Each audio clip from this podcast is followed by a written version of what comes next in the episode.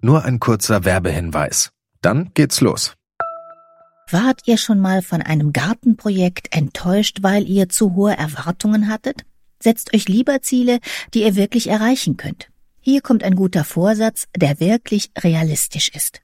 Dieses Jahr um die Altersvorsorge kümmern. Mit Clark könnt ihr euch ganz einfach dazu beraten lassen. Die kostenlose App hilft euch zum Beispiel dabei, mehr aus eurer Rente zu machen. Innerhalb weniger Minuten bekommt ihr einen Altersvorsorgevergleich, der euch die Top-Tarife anzeigt. Und wenn ihr euch die Clark-App runterladet und zwei eurer bestehenden Versicherungen eintragt, dann schenkt euch Clark mit dem Code GARTEN34 einen 30 Euro Shopping-Gutschein. Den Link findet ihr in den Show Notes.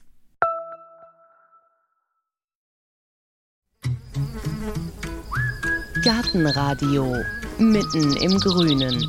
Da geht es heute mal darum zu zeigen, wie vielfältig man mit Natur umgehen kann, was für Spielarten es noch gibt, jenseits von Säen, Schneiden, Ernten, und zwar am Beispiel von Michael Schwertfeger. Der Botaniker ist seit fast 30 Jahren Kustos im Alten Botanischen Garten in Göttingen als Dozent an der Uni bringt er den Botanikstudenten die Schätze des Gartens nahe. Privat züchtet er alles Mögliche an Pflanzen und an Tieren, zum Beispiel südamerikanische Pfeilgiftfrösche. Und außerdem ist er ein leidenschaftlicher Tätowierer. Und wie sich das für einen Botaniker gehört, kommen bei ihm nur Motive auf und unter die Haut, die etwas mit Natur zu tun haben. Blätter, Farne, Zapfen, Spinnen. Gezeichnet hat er schon immer, dass er aber begonnen hat, statt Papier auch Menschenhaut zu gestalten, das hat mit einer ganz besonderen Pflanze zu tun, seiner Einstiegsdroge sozusagen. Die hat er auf seinen Exkursionen durch Costa Rica kennengelernt und natürlich steht ein Exemplar auch in einem der altehrwürdigen Gewächshäuser im alten botanischen Garten in Göttingen was das für eine Pflanze ist, warum sie seine Einstiegsdroge war und auf welchen Körperstellen botanische Motive besonders gut aussehen, erzählt er in diese Folge. Stehe auf Gleis 10 mit einer Primel. Das steht in der Nachricht, die mir Michael Schwertfeger kurz vor meiner Ankunft am Bahnhof Göttingen geschickt hat. Der schlanke Mit-50er, der da auf dem Bahnsteig steht, hat allerdings keine echte Primel in der Hand, sondern hält sich eine DIN A4 Primel-Zeichnung in Schwarz-Weiß vor die Dozentenbrust. Selbst gezeichnet natürlich. Im Eiltempo traben die Primel, Schwerti, wie er von seinen Studenten genannt wird, und ich das kurze Stück durch die Göttinger Innenstadt zum Botanischen Garten, einem vier Hektar großen Gelände mitten in der Stadt und mitten in der ehrwürdigen Wissenschaftsgeschichte. 1736. Wir sind aus der Gründungsstunde der Universität, kann man sagen, und immer seit fast 300 Jahren jetzt mit derselben Funktion am selben Ort, nämlich Studierende in Pflanzenkunde zu unterrichten. Ist man da sehr ehrfürchtig, wenn man das ja, weiß? Doch. Also das ist zwar mein tägliches Arbeitsgebiet. Ich bin seit 30 Jahren hier im Amt und liebe es trotzdem jeden Tag und denke, wie ist das schick, ja, hier sowas zu haben. Und wenn uns Kollegen aus Berlin oder München oder aus anderen großen, reichen Gärten besuchen, die haben natürlich viel, viel mehr Personal und viel, viel mehr Geld und die gehen hier durch und sagen, ach ja, aber dein historischer Charme, hier sind Goethe und Humboldt auch schon lang gegangen. Also und Goethe zum Beispiel, gibt es da irgendwelche Geschichten? Nicht viele. Goethe war hier im Garten und Humboldt war auch hier im Garten. Er hat ja hier auch studiert, hier fast nebenan, hat er nicht lange gewohnt. Und Goethe hat jedenfalls irgendwo mal notiert von den kolossalen, natürlich mit C, die kolossalen Farrenkräuter, die man ihm hier gezeigt hat. Das hat ihn beeindruckt. Und ja, von Humboldt weiß ich jetzt nichts über seine Erlebnisse hier im Garten. Auf jeden Fall, dieser Garten hat seit 300 Jahre äh, dieselbe Funktion am selben Ort. Gegründet von Albrecht von Haller, dem Mediziner, der das als Hortus Medicus gegründet hat. Und äh, dann sind wir von der Medizin zur Biologie gekommen. Seit 300 Jahren machen wir hier dasselbe, nämlich Studis in Botanik zu unterrichten. Und hier sind jetzt Gewächshäuser? Genau, acht historische Gewächshäuser, die meisten aus der Mitte des 19. Jahrhunderts. Und wir haben hier in Göttingen das große Glück, dass wir im Zweiten Weltkrieg mit den Bomben nicht so viel Pech hatten. Und deswegen haben wir hier noch Gewächshäuser, die wirklich aus der Zeit von Darwin sind. Wir stehen vom historischen Farnhaus. Das ist 1857 gebaut. 1859 hat Darwin die Entstehung der Arten veröffentlicht. Das Farnhaus sieht toll aus. Die Seitenwände sind aus hellem Stein, Glasfront und Glasdach sind mit Moos und dem Charme der Jahrhunderte überzogen. Vom Botanischen Garten selbst ist noch nichts zu sehen. Kein Wunder, denn der liegt hinter einem meterhohen Wall. Und diesen Wall müssen wir erst durchqueren. Und jetzt gehen wir in einem 300 Jahre alten Garten durch einen mehr als doppelt so alten Tunnel aus dem Mittelalter. Also man kann hier mit drei mittelalterlichen Tunnels vom Innenteil unterm Stadtwall durch von innen nach außen wechseln. Der Tunnel ist aus Stein, gewölbt, dunkel und feucht, aber nicht sehr lang. Durch ein schmiedeeisernes Gitter am Ende des Tunnels sieht man gleich den Garten dahinter. Ein verwunschener Ort voller Buschwindröschen, Kissenprimeln, Schlüsselblumen und Lärchensporn unter mächtigen Baumriesen. Über den Wiesen, der Hügellandschaft mit Alpenflair und dem in Beeten gegliederten Sichtungsgarten liegt eine lässig naturnahe Aura. Es ist ja im Moment sowieso eine schlechte Zeit für botanische Gärten, jedenfalls universitäre botanische Gärten. Die Zeit, wo die große weite Welt entdeckt wurde und wo jedes Segelschiff neue Pflanzen mitbrachte und wo das cool war und die Wissenschaftler gesagt haben, wir wissen nicht, zu welcher Familie das gehört und wie heißt sie, wir müssen ihren Namen geben. Das kam in die botanischen Gärten und da wurden in den botanischen Gärten die großen Lehrbücher geschrieben. Diese Zeiten sind vorbei. Biologie findet jetzt im 21. Jahrhundert leider in den Augen vieler, also die coole Spitzenbiologie unserer Zeit, die findet in den Labors statt mit Modellorganismen. Aber Sie haben ja eine neue, coole Ausdrucksform gefunden, um für Biologie zu begeistern. Das Tätowieren, hat das auch ein bisschen damit zu tun? Das ist ja einfach mein Parallelleben, was rein zufällig ist. Aber das hat dienstlich mit dem Botanischen Garten nichts zu tun. Aber natürlich wissen viele Studierende auch von dieser Seite meiner Persönlichkeit. Und deswegen, sagen wir mal, bin ich für manche ganz interessant. Ich finde schon, dass das auch Öffentlichkeitsarbeit, weil Sie haben ja einen Instagram-Kanal, ja. Vollblutbiologe. Und wenn man sieht, was Sie da tätowieren, das ist ja immer Natur. Das sind Blätter, das sind ja. Insekten. Und damit machen Sie ja auf eine andere Art neugierig auf Natur. Biologie. Gut, ich mache damit nicht neugierig auf Biologie jemanden, der da nicht affin ist. Aber es gibt ja jedes Jahr ungefähr 250 Studienanfänger, die Bio- oder Biodiversität hier bei uns studieren. Also die sind ja sowieso für Pflanzen und Viecher zu haben und die entscheiden sich dann vielleicht auch für solche Motive. Ja klar, man muss sich ja spezialisieren. Es gibt mittlerweile an jeder Ecke ein Tattoo-Studio, auch ein gutes. Und die einen machen Oldschool, also die machen dann Anker- und Segelschiffe und die anderen machen ganz was Futuristisches. Naja, und ich mache Farnwedel, Insekten, Spinnen und was die Leute so haben wollen. Was war denn zuerst da, der Biologe oder der Tätowierer? Lange vorher der Biologe. Seit früher Kindheit lese ich Tierbücher. Seit früher Kindheit zeichne ich auch tatsächlich, seit über 50 Jahren jetzt. Und seit früher Kindheit stehe ich auch auf Tattoos. Das durfte man sich aber in den 60er Jahren, ich bin 64 geboren, das war natürlich eine Zeit, wo das überhaupt nicht ging für einen anständigen Menschen aus gutem Hause, der eine akademische Laufbahn einschlägt. Das war ja völlig undenkbar. Damals Tätowierte, das waren Zuhälter und Prostituierte und Verbrecher und allenfalls Seeleute. Und das war ein langer Weg zum Tattoo. Das auch umzusetzen, wovon man schon ewig träumt. Also geliebt habe ich es schon immer eigentlich hat ja dann auch wieder die Biologie sie zum Tattoo Grunde, gebracht. Ja, ja, ja, im Grunde gibt es eine Pflanze, die die Indianer Nordamerikas, die sprechen ja von Totempflanzen und Totemtieren. Da gibt es Genipa americana. Das ist eine Pflanze, die im tropischen Südamerika wächst, wo ich häufig war wegen Doktorarbeit und allem möglichen Kram.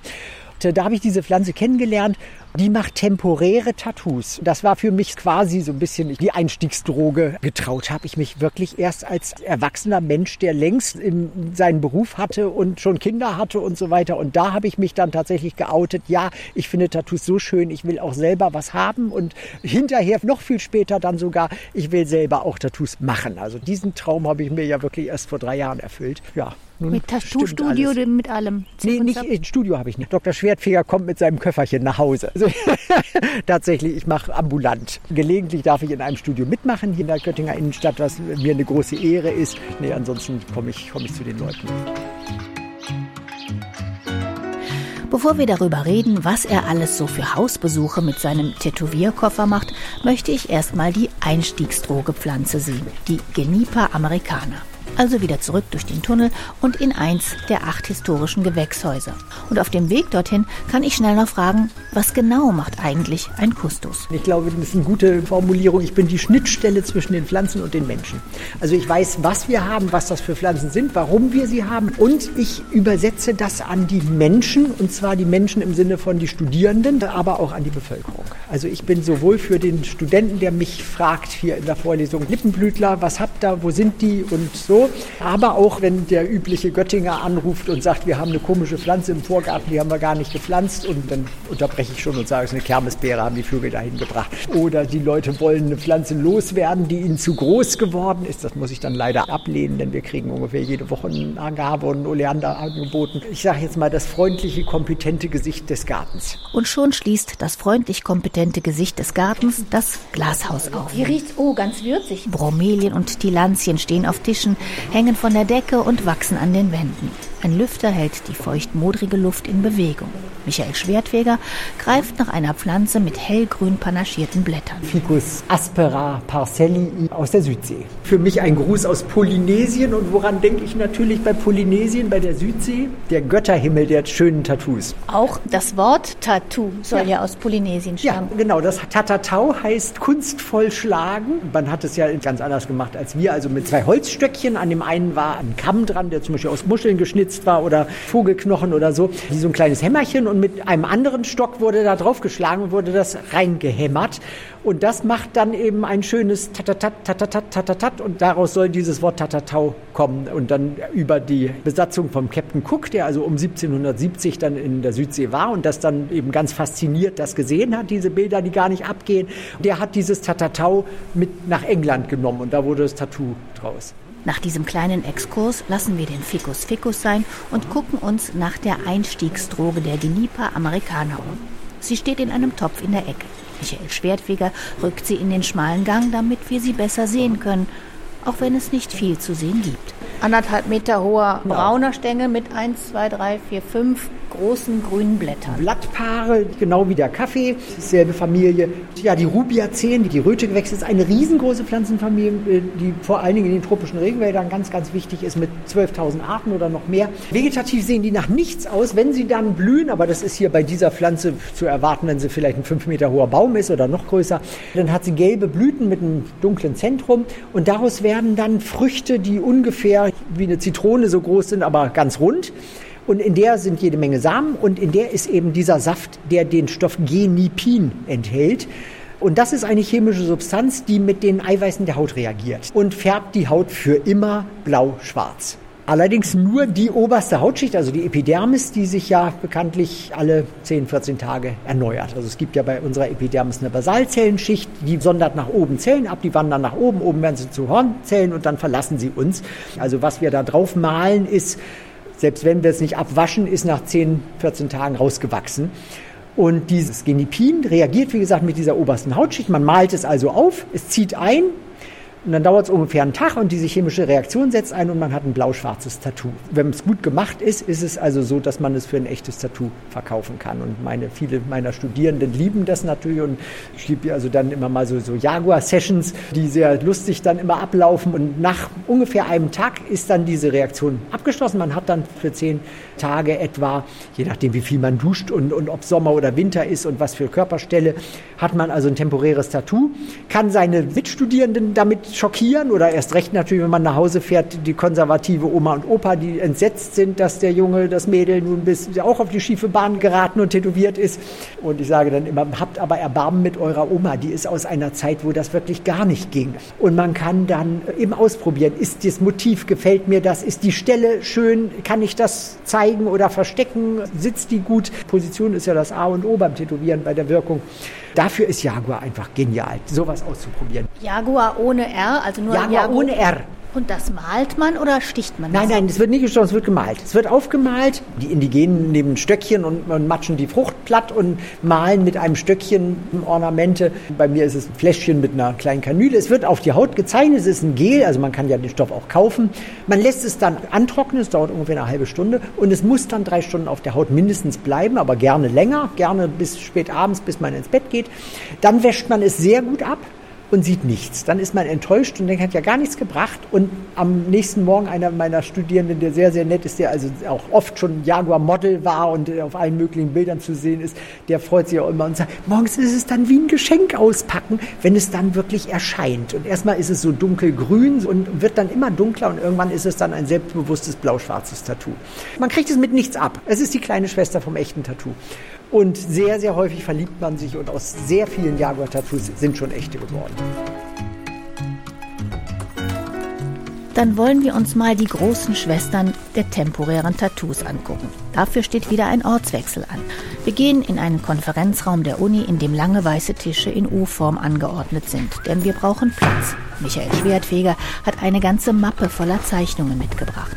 Das sind jetzt alles Schwarz-Weiß-Zeichnungen, die sind mit Bleistift oder wie haben Sie die gemacht? Bleistift, Feinliner und schwarzen Buntstift. Ich lege die mal so ein bisschen nebeneinander.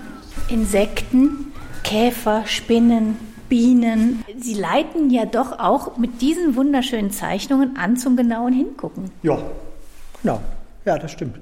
Ja, Liebe zum Detail, genau. Und, und Sachen ernst nehmen, ja, stimmt. Also meins sind die Tattoos im Stil botanischer oder zoologischer Zeichnungen. Das ist eine Wollbiene, das ist eine Langhornbiene. Wildbienen sind total hip, sieht auch gut aus. Letzten Winter habe ich es mit Kiefernzapfen gehabt, da habe ich mir alle möglichen Kiefern aus aller Welt besorgt. Das sind ja ganz, ganz feine Striche. Und das alles könnten Sie auch tätowieren? Ja, ja eigentlich schon.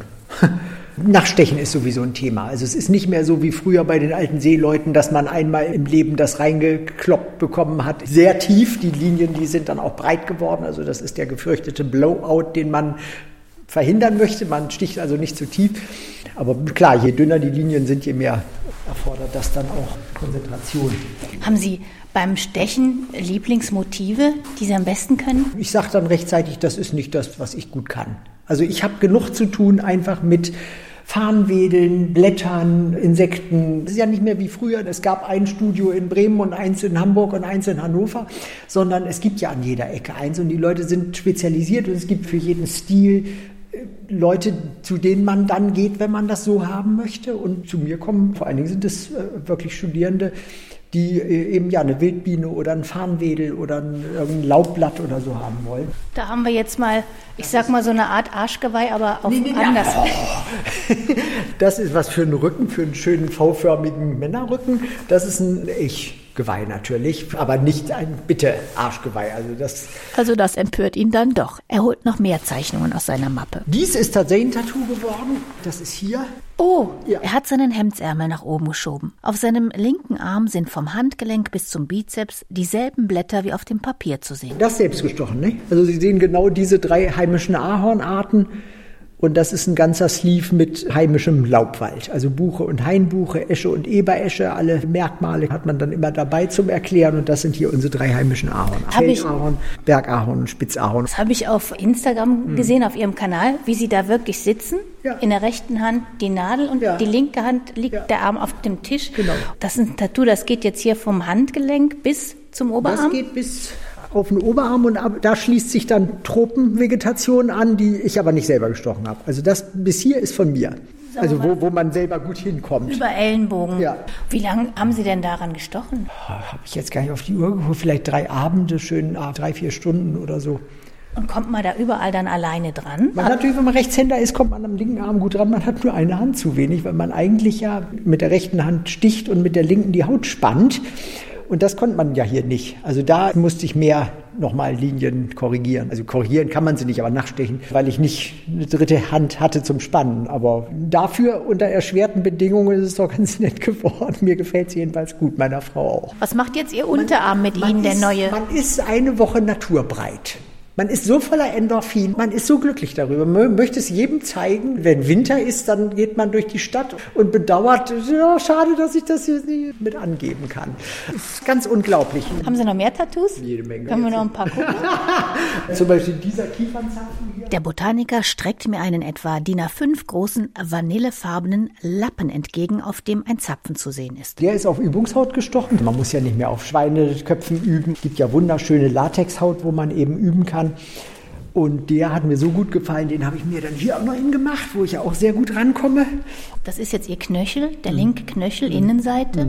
Sieht doch kernig aus, ne? Zu so einem Wanderschuh. Ach, und darf ich mal, wie sich Übungshaut anfühlt? Latexhaut. Die ist genau einen Millimeter dick. Also wenn man seine ersten Gehversuche machen will mit der Maschine, dann kann man das gut üben, dass man bemüht ist, dass es durchgeht, aber nicht in den Tisch. Man muss also durch diese einen Millimeter dicke Haut bis auf die Unterseite stechen, aber nicht in den Tisch flügen. Und dann hat man es ungefähr das Händchen, das die richtige Tiefe hat. Was war denn das erste Tattoo, das Sie dann tatsächlich gestochen haben?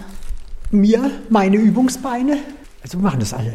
Der erste Fremdmensch war ein armer Student, der, der musste, oder? Der Mensch war ein Student, der sowieso ein Sammler ist. Der hatte schon jede Menge Tattoos verschiedenster Stile. Und den habe ich gefragt, du bist doch ein Sammler ganz offensichtlich. Und dann habe ich ihn gefragt, ob er sich vorstellen könnte, der Erste zu sein, der von Schwertin Tattoo hat. Ein Farnwedel war das. Das war Polystichum aculeatum. Und welches war Ihr erstes, echtes? Mein erstes vor mehr als fünf Jahren, diese Vogelspinne. Hat die ein bisschen blau drin oder sieht Ganz das nur bisschen. so aus? Aber das ist als einzige farbige, weil ich eigentlich so ein Sonnenanbeter bin. Also Farbe ist nichts für Leute, die wirklich rausgehen. Lässt Sonnenlicht Tattoos verblassen? Ja. Also die schönen bunten, richtig tollen farbigen, die sollte man vor Sonne schützen. Mit der Vogelspinne haben Sie auch die ersten Studenten beeindruckt. Ja, ja. War in Costa Rica? Ja, ja, genau. Das war 2015, als ich noch totaler Reinhäuter war. Und da habe ich mit Jaguar mir die gemalt auf die Wade. Ich liebe Waden. Ehrlich gesagt, ist eine tolle Stelle für Tattoos. Männerwaden, die sind ja dann meisten haben die auch ein bisschen Platz, sieht gut aus und dann hatte ich mir diese Vogelspinne mit Jaguar gemacht und habe die Leute damit also tagelang an der Nase rumgeführt. Und damals wusste man noch nichts davon, dass ich da so Fahrt aufnehme. Die waren begeistert, auch schwer, die hatten Tattoo, hast du gesehen? Und den habe ich das wirklich ungefähr eine Woche für echt verkauft, bis es dann langsam verblasst. Wie gesagt, die Jaguar-Tattoos, die wachsen ja dann raus nach einer guten Woche in Costa Rica noch mehr, wenn man jeden Tag in der Hitze Regenwaldmärsche macht und schwitzt und duscht und badet und was weiß ich was. Also das geht dann noch schneller. Und dann wurde die ja langsam blass. Aber dann hatte ich dann rechtzeitig Ihnen abends einen Vortrag gehalten über sekundäre Inhaltsstoffe in Pflanzen und was die Verrücktes dem Menschen alles bringen, von Arzneimitteln über Nahrungsmittel und so, bis hin zu Stoffen, die temporäre Tattoos machen. Und da habe ich dann diese Bombe platzen lassen. Dann waren sie alle hin und weg, wollten alle sofort auch ein Jaguar-Tattoo, wollten das mal ausprobieren. Seitdem gehört zur Costa Rica-Exkursion, dass abends das Tattoo-Studio eröffnet ist. und nach Costa Rica fahren Sie ja auch zum Teil mit den Freunden des Botanischen Gartens. Genau. Da sind die Älteren dabei. Genau. Lassen die sich denn auch ja. manchmal tätowieren? Ja, es ist ja genau wie bei mir. Unsere Generation, da durfte das nicht sein. Man fand es ja schon irgendwie cool. Dachte, ah, bist aber ja ein Mädchen aus gutem Hause oder ein Junge aus gutem Hause, der, der ein Akademiker werden soll und so, kommt leider nicht für dich in Frage. Aber irgendwie lässt ja einen die Sehnsucht dann daran doch nicht los. Aber in Costa Rica, wie gesagt, mit unserem Förderverein, wie gesagt, die alten Tanten und äh, Kerle, das ist dann so eine schöne Stimmung auch und, und so eine gelöste Stimmung. Man ist dann so familiär auch und dann sagen sie, ah, ja komm, ich probiere es auch mal aus. Und meistens sind die dann ganz zaghaft und wollen was ganz Winziges, nur was ja dann auch nicht wirkt. Ne? Sie haben ja auch gesagt, die Stelle ist ganz wichtig. Wo wirkt denn was? Naja, wenn ich das jetzt sage, dann klingt es, als wäre ich so ganz klischeebehaftet, aber es ist tatsächlich, es gibt so Premium-Stellen, die super aussehen und es gibt Stellen, die doof aussehen. Die Position ist das A und O. Es wird ja dann meistens also entweder Freehand aufgezeichnet mit dem Kuli oder mit dem Filzer oder es wird ein richtiges Stencil gemacht, wie im Tattoo-Studio auch, also so eine quasi Schablone. Die Leute schicken mir ihr Motiv oder es ist eine Zeichnung von mir und das wird dann auf den Millimeter genau aufgetragen. Und dann guckt man es sich an, sitzt das gut, zur Not wird es wieder weggewischt, nee, ich möchte ein bisschen höher oder ein bisschen größer oder so. Und dann wird das so lange modifiziert, bis alle 150 Prozent zufrieden sind. Hier sage ich den Studis dann auch, also dies ist jetzt nicht der Moment für, ja, ist ganz okay. Man muss es bis zum Ende seines Lebens lieben. Aber da gibt es jetzt nicht so, dass man sagt, also der Rücken ist zum Beispiel immer ganz toll für eine Liane oder für Blüten nee, oder aber natürlich ich meine jeder hat ja mag ja bestimmte Stellen an sich meine Frau sagt zum Beispiel immer, warum machst du denn den Rücken nicht? Meine Frau ist übrigens Reinhäuterin, aber die geht diesen Weg mit, weil sie ihn, glaube ich, auch sehr cool findet. Ne? Aber ich mag meinen Rücken nicht, weil ich bin relativ fit für fast 60, aber ich habe hier so kleine Fettpölsterchen, kann man nun auch nicht ganz verhindern, wenn man 57 ist. Ich mag meinen Rücken nicht, aber ich finde meine Waden fantastisch zum Beispiel. Die Arme mag ich auch. Und so hat ja jeder Stellen, die er gerne mag an sich. Und natürlich sollte man, wenn man eine völlig fette, schwabbelige Stelle hat, sollte man da vielleicht keinen Hingucker draufsetzen. Und dann gibt es so Premiumstellen. Na klar, eine schöne Frauenschulter oder Nacken oder natürlich Knöchel bei einer Frau. Beim Mann, wie gesagt, Wade kann ich nicht genug machen. Natürlich Innenseite Unterarm sieht geil aus, aber dann sage ich immer auch, bist du dir sicher, du siehst es bis zum Ende deines Lebens jeden Tag und alle anderen auch. Also das muss etwas sein, wo du tausendprozentig weißt, dass das das Motiv für dich für immer ist. Aber Sie sagen auf alle Fälle mit dem Tattoo, da schmücke ich eine Stelle, die ich schön finde und verstecke nicht irgendwas, was mir nicht gefällt unter einem Gebüsch zum Beispiel. Ich könnte mir eine ganze Fahnenwelt. Also das gibt's auch. Es gibt auch. Es gibt auch Leute, die Narben, die meinetwegen eine böse Zeit schon durchgemacht haben und die sich geritzt haben und haben Narben jede Menge. Die dann da, was weiß ich, eine Horde Schmetterlinge drüber machen, um die Narben zu verdecken. Das gibt's auch. Und apropos Unterarme. Michael Schwertfeger tippt auf eine Zeichnung, auf der gleich zwei Unterarme mit unterschiedlichen Motiven zu sehen sind.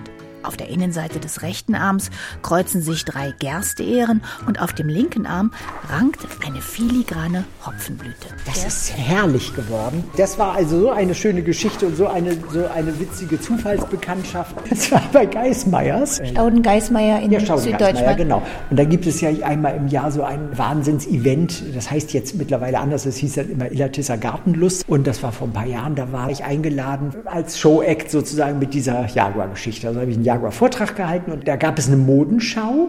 Und diese Leute sollten mit Jaguar-Tattoos geschmückt sein. Das heißt, man musste sie ja zwei Tage vorher bemalen, damit sich das entwickelt. Wie gesagt, es braucht ein, zwei Tage, bis es richtig dunkelblau ist. Und dann habe ich denen geschrieben, ja, dann müsst ihr mal eure ganzen Mitarbeiterinnen und Mitarbeiter fragen, ob die an sowas mal Spaß hätten. Es hört sich jetzt wirklich blöd an. Ich habe gesagt, schickt mir die Motivwünsche, dass ich mich vorbereiten kann. Und dann waren es lauter Damen, die alle Rosengirlanden auf der Schulter haben wollten. Also es waren dann wirklich, glaube ich, sechs. Und dann habe ich eine Mail geschrieben, Blumen auf einer anmutigen Frauenschulter kann man freilich nicht genug sehen. Aber habt ihr nicht auch noch mal vielleicht einen Jungen, der ein etwas anderes Motiv, ne? also nicht immer nur Rosen auf Damenschulter zum sechsten Mal. Die haben natürlich auch alle ihre Blumen auf der Schulter gekriegt. Aber dann waren Gott sei Dank zwei Praktikanten dort, also junge Männer. Und einer davon war dieser Gabriel. Er hatte kein einziges Tattoo, was ungewöhnlich ist für einen Mann, 25, 28 war der oder so, dass dann noch welche ganz reinhäutig sind. Aber wir haben uns so gut verstanden. Hat er dann gesagt, ja, er denkt darüber nach, hat sich dann dieses Wunschmotiv entwickelt von ihm und das ist also für ihn designt und eben auch gestochen. Und wenn Sie als Biologe da mit Ihrem Köfferchen kommen und da ist die Farbe drin und der Stecher und so, haben Sie dann auch was für hinterher? Also, dass Sie dann kommen mit Hamamelis oder mit es nachher auch Nein, sich nicht entzündet? Nee, es entzündet sich nicht. Ich habe bisher ungefähr vielleicht 150 gemacht. Es hat sich kein einziges entzündet. Also man hat ja die Farben, die sind zertifiziert, die kommen aus einer sterilen Verpackung. Man hat sterile kleine Farbnäpfchen, die man natürlich hinterher wegschmeißt. Die wäscht man nicht ab und nimmt sie wieder. Die Nadeln sind steril, also es hat sich noch kein einziges entzündet. Das ist überhaupt nicht das Thema. Und hinterher schmiert man es ein mit einer Dexpanthenolhaltigen Salbe. Also man kann sie Bepanthen nennen, dann kostet sie 6 Euro. Und man kann sie nicht Bepanthen nennen, dann kostet sie 2 Euro. Das schmiert man ein paar Tage dünn ein und dann vergisst man es einschmieren schon, weil es dann schon ein Teil von einem ist. Und das ist ja dann nicht mehr die Pflanzenfarbe aus der Natur, aber ist die dann trotzdem irgendwie bio? Was nehmen Sie dann für eine Farbe als gibt Biologe? Es gibt auch vegane Tattoofarben. Nee, also da sind chemische Pigmente drin, aber das sind ja Farben, die zertifiziert sind. Und überlegen Sie mal, wie viele Tattoos gestochen werden. Und es gibt zum Thema, ich hole dich jetzt aus, wenn es immer dann heißt, ja, kannst du das verantworten? Ist das nicht gesundheitsschädlich? Es kann doch nicht gesund sein. Es gibt 10 Millionen Tätowierte in Deutschland. Es gibt in der EU also mindestens 50 Millionen Tätowierte. Und die haben ja nicht ein Tattoo, die haben ja in der Regel mehrere. Also es gibt ein Vielfaches an Tattoos und in den großen Tattoos stecken natürlich mehrere Sitzungen. Aber ich habe wirklich neulich mal gelesen, dass sich die Farbe zum Teil in den Organen anreichert und dass da vielleicht das dicke Ende noch kommt. Wie gesagt, 50 Millionen Tätowierte in der EU, ein paar hundert Millionen Sitzungen stecken da drin. Und wie viel ist bisher davon passiert? Das wissen Ja. Sie nicht und das weiß auch kein Mediziner, weil es überhaupt keine Studien gibt. Natürlich, wenn Sie zwei Ärzte fragen, haben Sie drei Meinungen. Aber es gibt einen Arzt, der mich sehr überzeugt, das ist ein Dermatologe im Uniklinikum in Bochum. Klaus Hoffmann heißt der. Und der hat gesagt, bei diesen Zahlen, jede medizinische Studie würde sich die Finger lecken, wenn sie 50 Millionen Probanden hätte.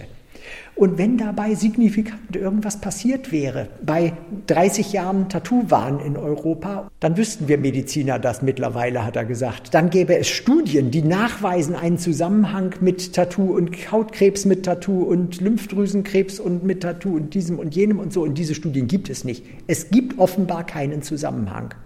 Das überzeugt mich total. Man nimmt einfach Farben, die mit dem Körper gar nicht reagieren, die chemisch völlig inert sind, die nichts machen mit den Körpersäften.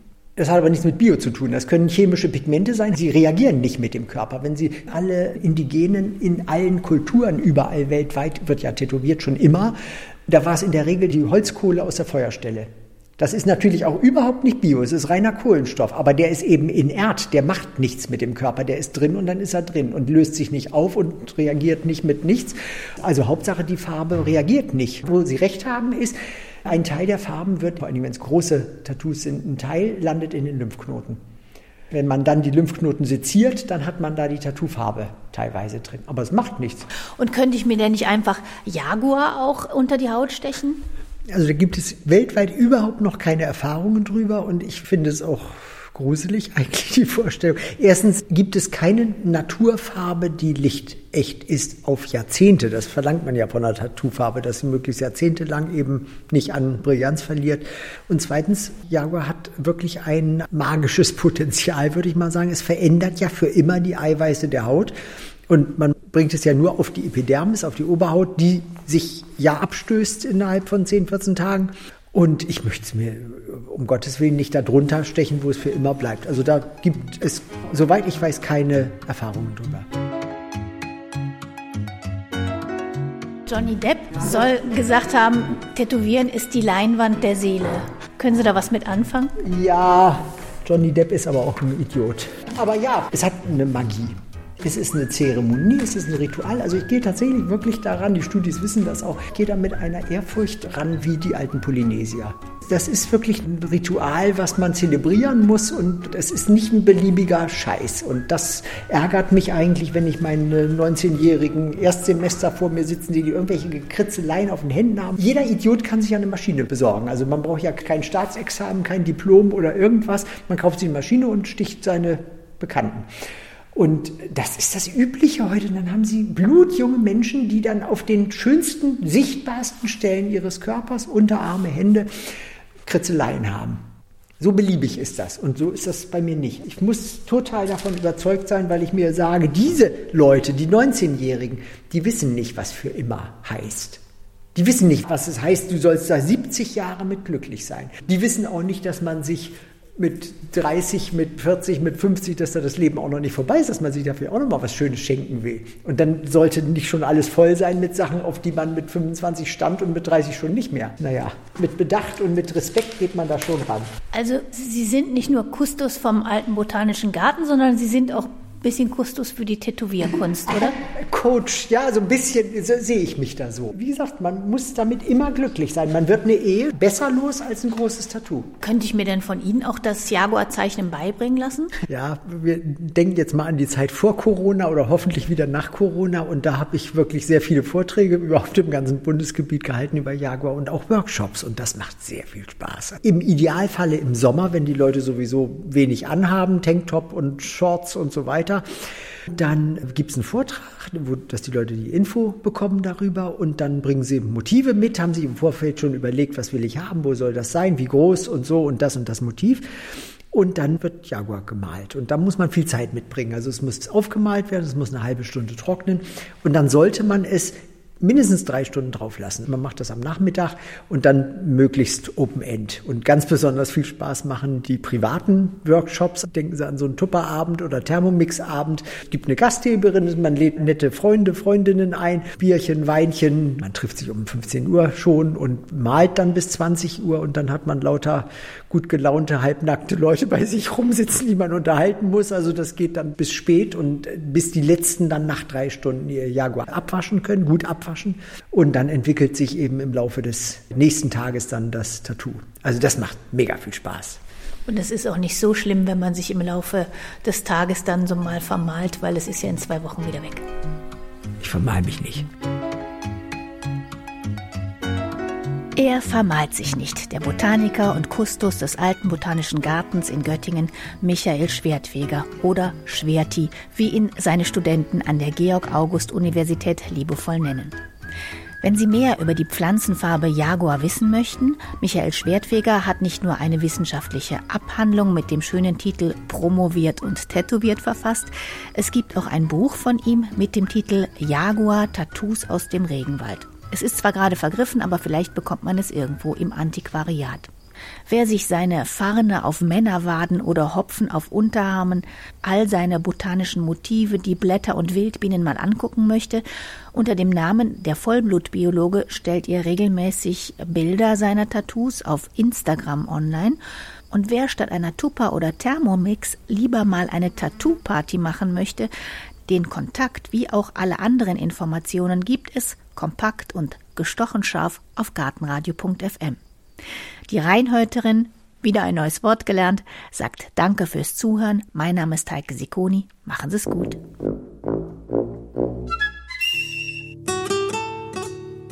Gartenradio Gezwitscher